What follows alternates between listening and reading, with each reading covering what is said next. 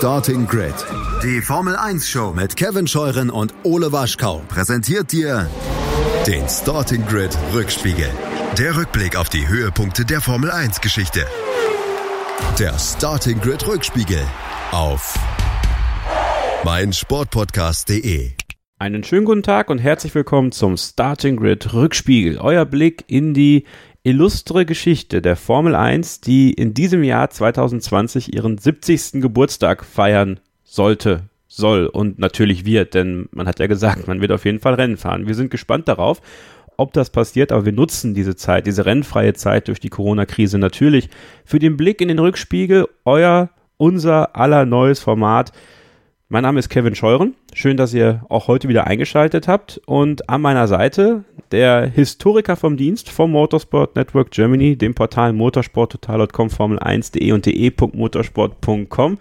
Autor der Grand Prix-Geschichten. Ja, verrücktes, furioses und kurioses aus tausend Rennen. Er wird gleich den richtigen Titel noch sagen können. Stefan Ehlen ist da. Hallo Stefan. Servus miteinander und ich freue mich natürlich, dass wir nochmal eine kleine Zeitreise unternehmen können das werden wir jetzt öfter machen, denn ich muss ganz ehrlich sagen, ich war selber sehr überrascht. Ähm, also eigentlich nicht, weil ich ja wusste, ne, wenn Stefan da ist, dann kommen die Hörer. Ja, das ist hinlänglich bekannt.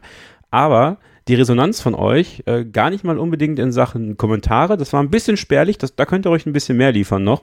Aber die Downloadzahlen dieser Ausgabe, die wir gemacht haben, dieses Piloten, die haben mich sehr, sehr, sehr zufrieden gemacht, Stefan. Das war sowieso der stärkste Monat von Starting Grid, dieser März 2020. Also Corona hat auch was Gutes für uns ne? und für euch alle, denn wir haben mehr Zeit für Podcasts, wir haben mehr Zeit, euch super äh, Content zu liefern und unser Pilotprojekt, der Blick in die Vergangenheit, Stefan, der ist richtig gut angekommen und deswegen haben wir uns gesagt, machen wir eine Staffel draus. Ja, aber sehr gern. Ich meine, die Vergangenheit wird immer wieder lebendig. Ne? Und jetzt gerade, wenn man merkt, die Formel 1 fährt halt nicht, es fährt überhaupt kein Motorsport, da lohnt doch der Blick zurück. Und genau deswegen bringen wir doch diese Serie an den Start. Ganz genau. Und äh, wir haben euch ja die Möglichkeit gegeben, äh, einen Namen vorzuschlagen. Und es kam tatsächlich, ich weiß nicht mehr genau von wem es war, ich könnte es jetzt aufrufen, aber du, äh, der du diesen Vorschlag gebracht hast, du weißt, wer du bist, äh, du hast den Rückspiegel genannt und dann haben wir gesagt, das ist cool, äh, es war nicht genau der Starting mit Rückspiegel, aber es war ein Blick in den Rückspiegel oder sowas, irgendwie in der Richtung. Und das haben wir uns dann genommen und haben gesagt, okay, Rückspiegel ist es. Und eigentlich passt das ja auch, ne? Weil, ähm, Stefan, bildlich gesehen sind wir ja immer noch im, im Auto. Also jetzt gerade stehen wir an, an der Boxengasse im Minardi-Team und alle haben die Reifen nicht so richtig parat und keiner weiß, äh, wann es weitergeht für uns. So Esteban Tuero-Style in Argentinien damals. Aber ähm, der Blick geht ja nach vorne. Aber trotzdem, im Auto, was sich nach vorne bewegen soll, können wir immer wieder zurückschauen. Das ist das Schöne. Genau. Also ich hatte auch oft den Eindruck, gerade wenn man die aktuelle Formel 1 beobachtet, es gibt immer irgendwas aus der Vergangenheit, was dann plötzlich wieder aktuell wird. Das war auch der Aufhänger von meinem Buch. Und das ist im Prinzip auch der Aufhänger für unseren Rückspiegel jetzt. Man schaut zwar nach vorne, aber es gibt im Rückspiegel so viel Interessantes zu sehen. Darüber müssen wir reden. Ganz genau. Und das tun wir in dieser Folge über ein Thema, was sich so, ähm, kann man sagen, ein Stück weit ja als als Faszinosum darstellt. Wir hatten in der ersten Ausgabe über den Rennkalender gesprochen und das Ziel eines jeden Rennjahres ist, einen Weltmeister zu finden. Und dieser Weltmeister, ähm, der soll idealerweise seinen Titel dann auch gerne mal verteidigen. Worüber reden wir heute, Stefan? Na, wir reden heute über Weltmeister, die aber ihren Titel eben nicht verteidigt haben. Vielmehr reden wir sogar über Weltmeister, die vielleicht gar kein Rennen mehr gefahren haben. Zumindest nicht in der Formel 1. Das hatte unterschiedliche Gründe. Und die wollen wir natürlich gemeinsam hier erörtern. Vielleicht sollten wir vorher mal über diesen Titel Weltmeister in der Formel 1 sprechen, Stefan. Ähm, was für einen Stellenwert hat der Weltmeistertitel in der Formel 1 für den Motorsport, für den Fahrer selber, aber auch für das Team, für das er diesen Titel gewinnt? Wofür steht der Weltmeistertitel der Formel 1? Prestige pur. Also das wäre die kurze Antwort. Ähm, die etwas ausführlichere wäre wahrscheinlich, frag jeden Kartfahrer, frag jeden jungen Nachwuchspiloten, der anfängt, Motorsport zu betreiben, wo will er hin? Er will in die Formel 1. Die Formel 1 ist nach wie vor the pinnacle of Motorsport, die Königsklasse schlechthin. Auch aufgrund der Historie, du hast vorhin erwähnt, 70 Jahre dieses Jahr. Das kann nicht jede Rennserie von sich behaupten. Und diese 70 Jahre am Stück wurde eben dieser Fahrer Formel 1 WM-Titel vergeben. Die Konstrukteurs-WM kam dann ja ein bisschen später, die gab es ab 58. Also die ist ein bisschen jünger insgesamt. Aber der Fahrertitel, das ist so, daran kleben auch die Fans, daran orientiert man sich. Deswegen schaut man Formel 1. Natürlich die Teams, das ist ein Business inzwischen.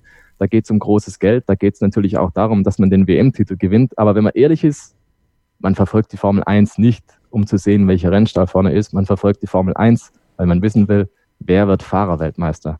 Ja, Und das ist die ganz große Krux an der Geschichte. Formel 1 Weltmeister zu sein, das ist zumindest im europäischen Motorsportverständnis das Größte, was es gibt für Vierräder. Auf der Welt? In Amerika mag es ein bisschen anders sein. Ja. In Asien ist es immer noch so ein bisschen äh, ein Randthema, die Formel 1, wird aber langsam, aber in Europa, im Motorsport-Kernland oder in der Motorsport-Kernregion, da ist die Formel 1 das absolut Größte. Ja, du kommentierst ja auch äh, auf Motorvision TV zum Beispiel ähm, NASCAR. Ähm, und äh, da ist die Formel 1, also vielleicht kannst du das auch noch ganz kurz sagen. Ähm, Indy ist ja auch noch irgendwie ein Stück Teil der Formel 1-Geschichte. Das hatten wir ja in der letzten Ausgabe des Rückspiegels besprochen. Ähm, wie wird die Formel 1 da, du hast Amerika so ein bisschen angesprochen, aber da bist du natürlich voll im Thema. Wie wird die Formel 1 da angesehen? Ich meine, es gibt ja ein, ein gutes Rennen in Austin, was auch äh, ordentlich promoted wird, muss man sagen. Also es sieht immer gut aus, was die da machen. Reicht das denn, um den Stellenwert der Formel 1 da zu erhöhen? Nein. Also in Amerika ist die Motorsport-Landkarte tatsächlich eine komplett andere als bei uns in Europa. In Amerika gibt es vor allem eins, NASCAR, Stockcars und Ovalsport. Das ist also ein kompletter Kontrast zu dem, was die Formel 1 eigentlich bietet. Auch die Serien an sich sind krass unterschiedlich äh, ausgerichtet, wenn man so will. Die NASCAR ist ungeheuer publikumsfreundlich, zuschauernah und da fahren auch 40 Autos mit. Das ist eine ganz andere Soundkulisse. Und sie fahren halt eben auf Strecken, die sehr kompakt sind. Also du hast halt die Möglichkeit zum Beispiel in Bristol, da fahren die auf einer 800 Meter langen Bahn. Ja, das ist wie ein Kolosseum. Das ist ein ganz anderes Feeling als auf einer 5 Kilometer langen Rennstrecke. Also bei NASCAR siehst du beispielsweise einfach das komplette Rennen. Du siehst jede Kurve, du siehst wirklich alles, was passiert. Und bei Formel 1 bist du im Prinzip schon so ein bisschen auf TV-Übertragung angewiesen, wenn du wirklich alles mitkriegen willst. Und das ist auch so ein bisschen der Kontrast aktuell für äh, amerikanische Zuschauer. Die werden mit der Formel 1 nicht so richtig warm, weil die Formel 1 halt tatsächlich ein bisschen abgehoben ist und eben eine andere Art von Rennsport bietet. Und in äh, Motorsport Amerika ist die Formel 1 wahrscheinlich nur die Nummer drei, weil da gibt es ja auch noch die Indycars. Das ist sozusagen die amerikanische Variante der Formel 1, also Formelautos, die aber auch im Oval fahren, die auch auf Rundstrecken fahren. Also das ist eine sehr interessante Mischung dort. Die fahren auch auf äh, Strecken, da würde die Formel 1 niemals fahren, richtige Oldschool-Strecken, die allerdings halt vom Sicherheitsstandard vielleicht nicht mehr ganz so hoch sind, ähm, aber die halt unglaublich viel Historie haben. Watkins Glen zum Beispiel. Und das hat einen ganz anderen Reiz. Also die Amerikaner sind da eher bei ihren eigenen Produkten, NASCAR und IndyCar und Formel 1. Das war tatsächlich in der Vergangenheit für mehrere Jahrzehnte durchaus ein großer Markt für die Rennserie in Amerika. Und man versucht immer wieder da Fuß zu fassen. Aber wir erinnern uns alle, Indianapolis 2005 und dieser Petit Prix mit sechs fahr fahrenden Fahrzeugen, ähm, nachdem da Michelin den Reifen nicht garantieren konnte für Kurve 13. Das war natürlich, ja, das war schon so ein Durchstoß für die Formel 1 in Amerika, weil die Fans dann gesagt haben, sorry, aber das ist No-Show, das ist überhaupt nichts. Und daran hat die Formel 1 bis heute zu knappern. Austin ist gut, ja. Austin ist ein richtiger Schritt. Man versucht aber seit Jahren ein zweites US-Rennen zu etablieren klappt noch nicht. Also New Jersey war mal spekuliert worden lange. Dann gab es eine Geschichte um Miami. Ja, nein, vielleicht, man weiß es nicht. Kurz und gut, ein zweites US-Rennen würde schon helfen. Liberty Media arbeitet dran, aber noch ist es nicht Realität. Und deswegen ist die Formel 1 tatsächlich vom ja, Expertenfan vielleicht gern gesehen in Amerika, aber die breite Masse erreichst du bisher nicht. Ja, vielleicht Detroit mal wieder. Ne? Gab mal eine tolle Rennstrecke in Detroit. Aber da kommen wir zu einer anderen Ausgabe mal zu, hier im Rückspiegel, würde ich sagen, Stefan. Gerne. Kommen wir zu unserem Kernthema heute, Rennen ohne Weltmeister. Und ich glaube, man kann das Jahr 1994 ähm, auf vielen Ebenen als Zäsur für die Formel 1 sehen. Ja, auch wenn es darum ging, ein Rennen ohne Weltmeister im Feld zu haben, ne? Das ist richtig. Also man mag es kaum glauben, aber wenn ihr mal so ein bisschen in euch geht und überlegt, wann fuhr denn eigentlich zuletzt kein Weltmeister mit? Da muss man recht weit zurückgehen. Das war tatsächlich 1994 der Fall. Nach dem tragischen Wochenende von Imola, Ayrton Senna tödlich verunglückt und damit gab es tatsächlich keinen Titelträger mehr. Also keinen, der aktuell Weltmeister war oder keinen, der früher mal Weltmeister gewesen ist. Jetzt sagt der eine oder andere vielleicht, ja, aber halt mal, Nigel Mansell ist mitgefahren, beziehungsweise wieder eingestiegen, dann 1994 bei Williams. Ja, aber nicht bei allen Rennen. Das heißt, es gab eine Vakanz von insgesamt neun Grand Prix in Folge, in der einfach kein Weltmeister im Feld vertreten war. Konkret der Portugal Grand Prix 1994 im September. Das war das bisher letzte Rennen, an dem kein Weltmeister gestartet ist. Dann im nächsten Rennen in Jerez, da war dann wieder Menzel dabei. Und dann später war ja Michael Schumacher Weltmeister. Und dann war immer bis heute mindestens ein Weltmeister im Feld vertreten. Also ganz, ganz kuriose Geschichte. Vor allem, wenn man dann die Zahlen noch bedenkt dazu. Mhm. Wir hatten ja die Saison 2019 abgeschlossen mit dem 1018 Rennen. Also 1018 Rennen der Formel 1 Weltmeisterschaft gab es bis Ende 2019. Dieser Portugal Grand Prix 1994 war Nummer 561. Das bedeutet im Prinzip, fast die Hälfte der Renngeschichte der Formel 1 wurde am Stück immer mit mindestens einem Weltmeister im Feld gefahren egal ob er gerade in der Saison Weltmeister wurde, das nochmal, um die, dass die Leute das wirklich verstehen, dass es ein aktueller Weltmeister war oder ein Weltmeister, der mal Weltmeister war und jetzt kein Weltmeister mehr ist, kein amtierender, richtig? Genau. Okay. Und diese Situation trat eben 1994 ein. Alain Prost, Weltmeister 1993, der war zurückgetreten. Mhm. Senna als Weltmeister von früheren Jahren war noch dabei. Menzel war zurückgetreten, beziehungsweise derzeit nicht am Start und Schumacher war noch nicht Weltmeister. Also du hattest eigentlich die Situation, dass eben, weil Senna dann gestorben ist, kein Weltmeister mehr da war. Trotzdem, Stefan, muss man sagen, äh, schon in der Vergangenheit davor gab es Grand Prix ohne Weltmeister. Wie viele Grand Prix waren das denn dann insgesamt? Das waren 45, also tatsächlich ein Bruchteil im Prinzip auf die komplette Geschichte gesehen. Natürlich ganz klar in der allerersten Saison der Formel 1 Weltmeisterschaft 1950, da konnte es noch keinen Weltmeister geben. Dann hatten wir auch die kuriose Situation, dass das Indianapolis 500 der US-amerikanischen Formelserien von 1950 bis 1960 zur Formel 1 Weltmeisterschaft zählte. Und auch da war teilweise zumindest nicht immer ein Formel 1 Weltmeister am Start. Juan Manuel Fangio hat es beispielsweise mal probiert hat es dann aber nicht geschafft, im Rennen teilzunehmen. Also es gab zumindest immer mal den Versuch, dass da einer fährt, aber er war halt nicht immer dann vertreten, ein Weltmeister. Und eben dieser Juan Manuel Fangio, der ist dann auch mal zurückgetreten, nämlich äh, im Anschluss an die Saison 1958. Dann war auch äh, Mike Hawthorne Weltmeister und der ist dann tatsächlich zurückgetreten nach seinem Titelgewinn, wollte nicht mehr starten, ist dann kurz Zeit später verunglückt, also war auch nicht mehr am Start. Und dann gab es eben die Situation, dass kein Weltmeister in der Formel 1 vertreten war. Also Fangio, da muss ich mich, glaube selber korrigieren, der ist Ende 57 zurückgetreten, meine ich. Mhm, ja. Und äh, eben Mike Hawthorne, 58 Weltmeister geworden. Und 59 war dann kein Titelträger dann dabei. Und da muss man ja sagen, ich meine, in deinen Grand Prix-Geschichten, da geht es auch um kuriose Geschichten, auch wenn es um äh, Rennen ohne Weltmeister ging, da gab es auch einige kuriose Sachen, über die wir noch reden müssen. Das ist richtig, ja. Also es gab die normalen Gründe, in Anführungszeichen, warum ein Weltmeister vielleicht gefehlt hat. Der naheliegende Grund war, er fährt halt nicht mehr mit, weil er zurückgetreten ist. Dann gab es die tragischen Gründe, eben Todesfall, schwerer Unfall und dergleichen mehr.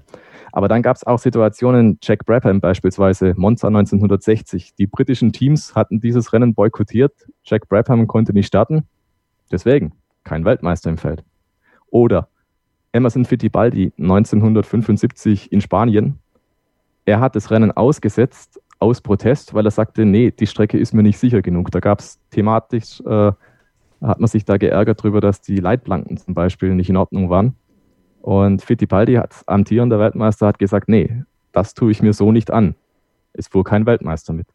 Oder 1982 gab es auch nochmal eine Situation im San Marino Grand Prix. Da gab es ein Thema zwischen FISA, der Sportbehörde, und FOCA, das war die Konstrukteursvereinigung. Die lagen da über Jahre eigentlich im Clinch und das Ergebnis war dann, die Spitzenteams haben auch dieses Rennen boykottiert. Und so kam es tatsächlich, dass auch da kein Weltmeister am Start war. Das waren die Rennen ohne Weltmeister. Nach einer kurzen Pause sprechen wir über die Weltmeister ohne Rennen. Wenn ihr das hören wollt, was es da in der Formel 1 Geschichte so zu erleben gab, welche Namen da so vorkommen, dann bleibt ihr dran. Hier in der Ausgabe vom Starting Grid Rückspiegel mit Stefan Ehlen vom Motorsport Network Germany und meiner Wenigkeit Kevin Scheuren. Gleich wieder hier auf meinsportpodcast.de. Ihr hört den Starting Grid Rückspiegel hier auf meinsportpodcast.de, präsentiert vom Motorsport Network Germany, dem Portal motorsporttotal.com, Formel1.de und de.motorsport.com. Mein Name ist Kevin Scheuren. An meiner Seite unser Historiker vom Dienst, Stefan Ehlen, über die Weltmeister, die keine Rennen fuhren, Rennen ohne Weltmeister und jetzt tatsächlich Weltmeister ohne Rennen. So, jetzt haben wir sehr viele Rennen und Weltmeister gesagt. Jetzt kommen wir wieder zum Punkt. Nico Rosberg war ja der Letzte, 2016, Stefan, der gesagt hat, ich bin Weltmeister geworden, ich höre auf. Aus welchen Gründen auch immer. Ob es die Familie war, ob es das Wissen war, dass der Lewis Hamilton nie wieder schlagen würde, sei mal dahingestellt.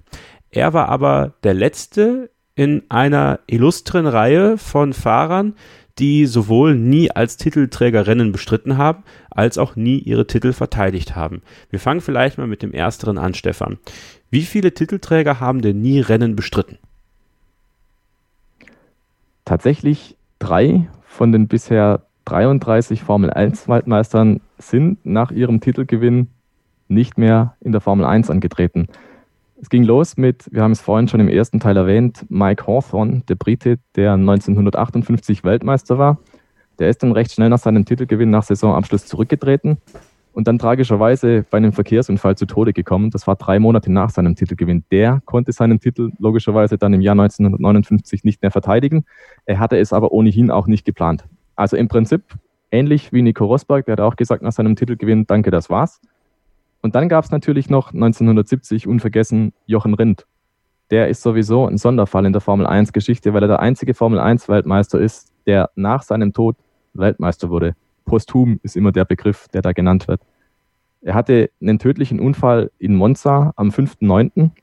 und wurde am 25.10. offiziell zum Weltmeister. Er hat also seinen eigenen Titel gar nicht mehr erlebt, Jochen Rindt, und konnte dementsprechend auch 1971 keine Titelverteidigung anstreben. Ja, eine der wirklich tragischen Geschichten der Formel 1, das Ableben von Jochen Rindt. Was wäre noch möglich gewesen für ihn? So eine Frage, über die wir vielleicht auch mal im Rückspiegel sprechen könnten. Fahrer, die, es nicht geschafft haben, und was die vielleicht für eine Karriere gemacht haben, da können wir natürlich nur spekulieren. Aber es sind natürlich viele talentierte Fahrer, ähm, in der Formel 1 ums Leben gekommen und da werden wir drüber reden. Ähm, aber jetzt wieder weiter zu den Weltmeistern. Ich habe es gerade gesagt, das waren die Titelträger, die kein Rennen bestritten haben. Aber jedes Ziel natürlich eines Weltmeisters ist im Idealfall ja den Titel zu verteidigen. Das ist ja die Krönung. Du kannst ja einmal Weltmeister werden, aber du musst es dann bestätigen. Jacques Villeneuve ist da ein Beispiel. 97, der diese, dieser Weltmeistertitel gegen Michael Schumacher. Wir erinnern uns alle daran, diese Szene in Jerez, als Schumi jetzt wieder versuchte, mit linken Methoden, muss man ja fast sagen, Weltmeister zu werden und es nicht geschafft hat. Und Jacques Villeneuve wurde Weltmeister. Jacques Villeneuve, der als gefeierter Indycar-Star in die Formel 1 gekommen ist, ein Jahr Anlaufzeit brauchte, 96, 97 direkt einen Titel geholt hat und 98, ja, dann kam Mika Häkkinen, der McLaren Mercedes. Er hat es nicht geschafft. Äh, Nico Rosberg hat sich entschieden, es nicht zu schaffen.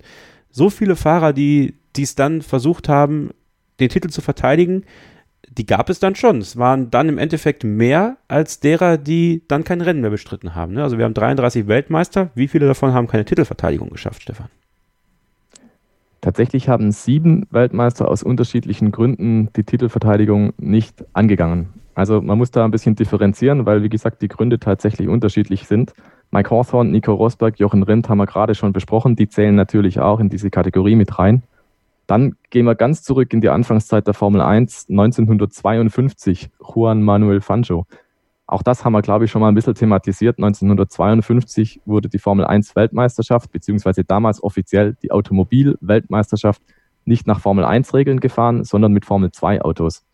Und dann gab es die Situation, dass der Titelverteidiger Juan Manuel Fangio, Weltmeister 1951, zu Saisonbeginn 52 kein passendes Auto zur Verfügung hatte. Dann Kurios, er hat einen schweren Unfall bei einem Rennen, das nicht zur Weltmeisterschaft zählt und hat eine sehr, sehr lange Verletzungspause und er verpasst, verletzungsbedingt, weil er noch nicht wieder fit war, die Saison 1952, kann also seinen Titel nicht verteidigen.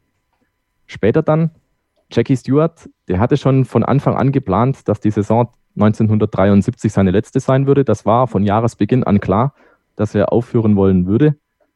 Dann ist es tatsächlich sein sein 100. Grand Prix, der steht an in Watkins Glen. Er steht als Weltmeister bereits fest. Und sein junger Teamkollege François Sever aus dem Rennstall dann von Ken Tyrrell, der verunglückt tödlich am Tag, also am Tag vor dem letzten geplanten Rennen von Jackie Stewart. Was macht Jackie Stewart? Der sagt, ich höre auf auf der Stelle. Der fährt sein letztes geplantes Rennen also nicht und tritt dann zurück. Auch er hat dann auf die Titelverteidigung verzichtet, wollte nicht nochmal in den Start gehen, aber für ihn war es der dritte Titel und danach war für ihn geplanterweise Schluss, nur eben halt einen Tag früher als eigentlich gedacht aufgrund der tragischen Ereignisse. Dann 1992, Nigel Mansell, er hat es endlich gepackt. Endlich Weltmeister, damals im Rekordtempo. Einige Rennen vor Schluss, Nigel Mansell für Williams. Und er hat dann keinen neuen Vertrag mehr gekriegt. Williams hatte für 93 Alain Prost geholt und Nigel Mansell stand auf einmal auf der Straße. Er ist dann in die amerikanische Kart-Serie gewechselt. Da hatten wir es ja auch schon ein paar Mal davon. Indycar, Kart und so. Schnelle amerikanische Formelserie. Auf jeden Fall, er wird Meister als Rookie, also als Neuling in der Serie und war dann für kurze Zeit der einzige Fahrer, dem es gelungen ist, zeitgleich Formel 1 Weltmeister und zeitgleich Kart Champion zu sein. Also eine irre Geschichte, aber auf jeden Fall, Menzel hat den Titel nicht verteidigen können. Er kam dann später nochmal in die Formel 1 zurück für einzelne Rennen, aber eben nicht mehr für die komplette Saison einer Titelverteidigung. Und dann Alain Prost, der Name ist gerade schon gefallen, 1993 kam er zurück nach einem Sabbatical, hat dann den Platz von Nigel Mansell bei Williams übernommen, wurde wieder Weltmeister zum vierten Mal und hat auch dann gesagt, so, danke, das war's, keine Titelverteidigung mehr, er ging in Ruhestand. Zu Nigel Mansell natürlich an dieser Stelle noch ein Buchtipp, Staying on Track, seine Autobiografie. Sehr, sehr empfehlenswert. Da erzählt er auch lang und breit über seinen Ausflug in die Kart-Serie und seine Rückkehr zurück zur Formel 1, als er gleichzeitig Kart-Champion und Formel 1-Champion war. Ähm, super cooles Buch. Neben den Grand Prix-Geschichten sicherlich das Buch, was ihr euch als nächstes bestellen solltet. Zuerst die Grand Prix-Geschichten und dann das Buch von Nigel Mansell. So in der Reihenfolge. Das kriegt er hin, ne? Also könnt ihr dann gerne bei allen gängigen ähm, und bei Stefan Ehl natürlich selber auch auf grand-prix-geschichten.de das äh, gerne auch mit handsignierter und Widmung versehene Buch bestellen. Rennen ohne Weltmeister, Weltmeister ohne Rennen, aber es gab in der Formel 1, Stefan, auch äh, natürlich Rennen mit Weltmeistern, das ist klar, das haben wir schon eruiert. Ähm, 2012, eine ganz besondere Saison in der neueren Formel 1 Geschichte. Warum? Ja, es war die Saison mit den meisten noch aktiven Weltmeistern, die gleichzeitig in der Formel 1 unterwegs waren. Ich mache jetzt eine kurze Pause und lasse euch einfach mal überlegen, ja, wer waren denn diese sechs Herren? Kann ein bisschen was drumherum erzählen, überhaupt kein Problem. Denkt mal drüber nach. 2010 gab es noch ein großes Comeback in der Formel 1. Tja, und dann kommt man eben auf diese Liste, und eine sehr illustre Liste ist das. Fernando Alonso, Jensen Button, Lewis Hamilton, Kimi Räikkönen, Michael Schumacher, Sebastian Vettel. Also eine größere Weltmeisterdichte im Feld gab es tatsächlich nie zuvor und nie danach. Sechs Weltmeister gleichzeitig. Das war schon eine richtig große Hausnummer. Und dann sollte man vielleicht auch noch anfügen, weil das auch eine, eine Wahnsinnsstatistik ist eigentlich für die Formel 1. Es gab zweimal die Situation in der jüngeren Geschichte tatsächlich, nämlich 2011 und 2013, eines Mal beim Italien Grand Prix und das andere Mal beim China Grand Prix, dass die jeweils aktiven Formel 1 Weltmeister im Rennen auf den jeweils vorderen Positionen direkt hintereinander ins Ziel gekommen sind. Also es gibt unendlich viele Konstellationen, wie so ein Rennen ausgehen kann. Aber tatsächlich zweimal hat es geklappt, dass alle Weltmeister an der Perlenkette aufgereiht direkt hintereinander ins Ziel gekommen sind. Ja, erinnere ich mich sogar noch an China 2013. Das ist äh, eins der wenigen China-Rennen, die mir komplett in Erinnerung geblieben sind, eben weil es diese fünf Weltmeister gab, die auf den Top 5 Positionen waren. Also es bleibt dann irgendwie in Erinnerung. Und die Saison 2012, ähm, ja, gerade dieses Bild Schumacher und Vettel zusammen ganz häufig, ne? Also es ja. ist, ähm, ja, ja. Wie kommen wir da jetzt Richtung Ende? von Michael Schumacher. Michael Schumacher kann man ja eigentlich sagen, ähm, Teil einer weiteren kuriosen äh, Statistik, über die wir noch reden müssen, über die du gerne reden möchtest. Ähm, sag doch mal, also was haben zum Beispiel Michael Schumacher, ähm, Sebastian Vettel, Damon Hill, Mika Häkkinen, Fernando Alonso, alles gemeinsam? Die naheliegende Antwort ist natürlich, ja, die waren alle mal Weltmeister. Und das stimmt natürlich auch. Aber Tatsächlich gibt es auch eine völlig abgefahrene Statistik, die geht zurück bis Brasilien 1984 und jetzt kommt's. Es ist ein bisschen sperrig zu formulieren, aber es geht nur so. Jeder spätere Formel 1 Weltmeister hat sein Debüt gegeben in der Formel 1 in einem Rennen, das von einem Fahrer gewonnen wurde, der entweder schon Weltmeister war mhm. oder später noch Weltmeister werden würde. Also ein Weltmeister kommt rein in die Formel 1 und dieses Rennen, das er als erstes bestreitet, gewinnt ein Weltmeister, der vielleicht schon Weltmeister war oder eben noch Weltmeister wird. Und mhm. diese Serie, die gilt tatsächlich für im Prinzip die komplette jüngere Formel 1 Geschichte. Wir hatten vorhin mal den großen Preis von Portugal 1994 als 561. Rennen. Und im Prinzip für, ja, ich nenne es mal eine, eine runde Hausnummer, für gut die Hälfte der Formel 1 Geschichte gilt diese verrückte Statistik. Also, Schumacher beispielsweise hat sein Debüt gegeben und es hat einen Weltmeister gewonnen. Bei Damon Hill war genau das Gleiche. Jacques Villeneuve, Mika Häkkinen, Fernando Alonso, Kimi Räikkönen, Lewis Hamilton, Jensen Button, Sebastian Vettel, Nico Rosberg. Es gibt nur zwei Ausnahmen in dieser Statistik. Das sind Alain Prost und Nigel Mansell. Aber die hatten halt eben ihr Formel 1-Debüt schon 1980 gegeben und damit bevor diese Statistik angefangen hat zu existieren, beziehungsweise bevor dieser Statistiklauf seinen Lauf genommen hat, also 1984. Und eins vielleicht noch zum Schluss, weil es gibt immer noch was in den Statistiken, um nochmal eins draufzusetzen. Michael Schumacher zum Beispiel hat im Jahr 2000 beim Debüt von Jensen Button gewonnen. Jensen Button hat 2012 beim Abschiedsrennen von Schumacher gewonnen. Und genauso, und das ist für mich eigentlich die charmanteste Statistik, die man da ausgraben kann. Wir alle kennen das ewige Duell Alain Prost gegen Ayrton Senna. Was ging es da zur Sache? Da flogen echt die Fetzen, die sind sich in die Kiste gefahren. Das war eine echt, echt herbe Fehde auf der Strecke. Aber sie haben sich auch am Ende dann nochmal so ein bisschen versöhnt. Und tatsächlich in den Statistiken findet sich diese enge Verbindung auch wieder. Also es ist so eine Art Hassliebe gewesen, ne? Und wahrscheinlich war zwischendurch mehr Hass als Liebe am Start. Aber auch Alain Prost und Ayrton Senna hatten diese Konstellation, dass Alain Prost das Rennen gewonnen hat, als Ayrton Senna dazugekommen ist und Senna gewann das Rennen, das Alain Prost zuletzt in der Formel 1 bestritten hat. Also ich finde, das sind einfach irre Zahlen, Daten und Fakten. Das ist was, was wo für mich das Herz aufgeht bei Formel 1 Statistiken und deswegen wollte ich es euch nicht vorenthalten. Vielen Dank dafür. Du hast quasi den Kreis geschlossen. Ja, also wir haben Kreise geschlossen jetzt mit der letzten Statistik. Das war unser kleiner mundgerechter Blick in die Formel 1 Geschichte. Der Starting mit Rückspiegel zum Thema Weltmeister. Weltmeister ohne Rennen. Rennen ohne Weltmeister. Rennen mit Weltmeistern. Weltmeisterstatistiken. Weltmeisterliche Leistung von Stefan Ehlen vom Motorsport Network Germany, würde ich sagen. Stefan, dein Buch Grand Prix Geschichten. Wo kann ich es kriegen? Ja, du hast vorhin schon erwähnt, äh, entweder die gängigen Mittel oder einfach ganz direkt www.grant-brix-geschichten.de. Wunderbar. Und wir hören uns schon bald hier wieder. Mein Name ist Kevin Scheuren. Folgt uns auf Twitter, wenn ihr wollt. At Stefan-Ehlen. At Kevin-Scheuren. Alle Kanäle von meinsportpodcast.de vom Motorsport Network Germany sind auch äh, likenswert und abonnierenswert. Alle Links bekommt ihr in den Show Notes. Natürlich auch einen Link hin zum Shop von Stefan Ehlen, wo ihr sein Buch bekommen könnt. Und wenn ihr Themenvorschläge habt, wenn ihr mal m, kuriose Geschichten aus der Formel 1 Geschichte äh, hören wollt, aus der Formel 1 Historie, dann schreibt sie uns. Die Links dazu findet ihr auch unten Gruppen, äh, Mail. Wir freuen uns auf euren Input und wir hören uns dann schon bald hier wieder, wenn wir uns wieder ins Auto setzen und in den Rückspiegel schauen. Bis dahin gilt wie immer, Keep Racing. Starting Grid. Die Formel 1 Show mit Kevin Scheuren und Ole Waschkau präsentiert dir den Starting Grid Rückspiegel. Der Rückblick auf die Höhepunkte der Formel 1 Geschichte. Der Starting Grid Rückspiegel auf meinsportpodcast.de.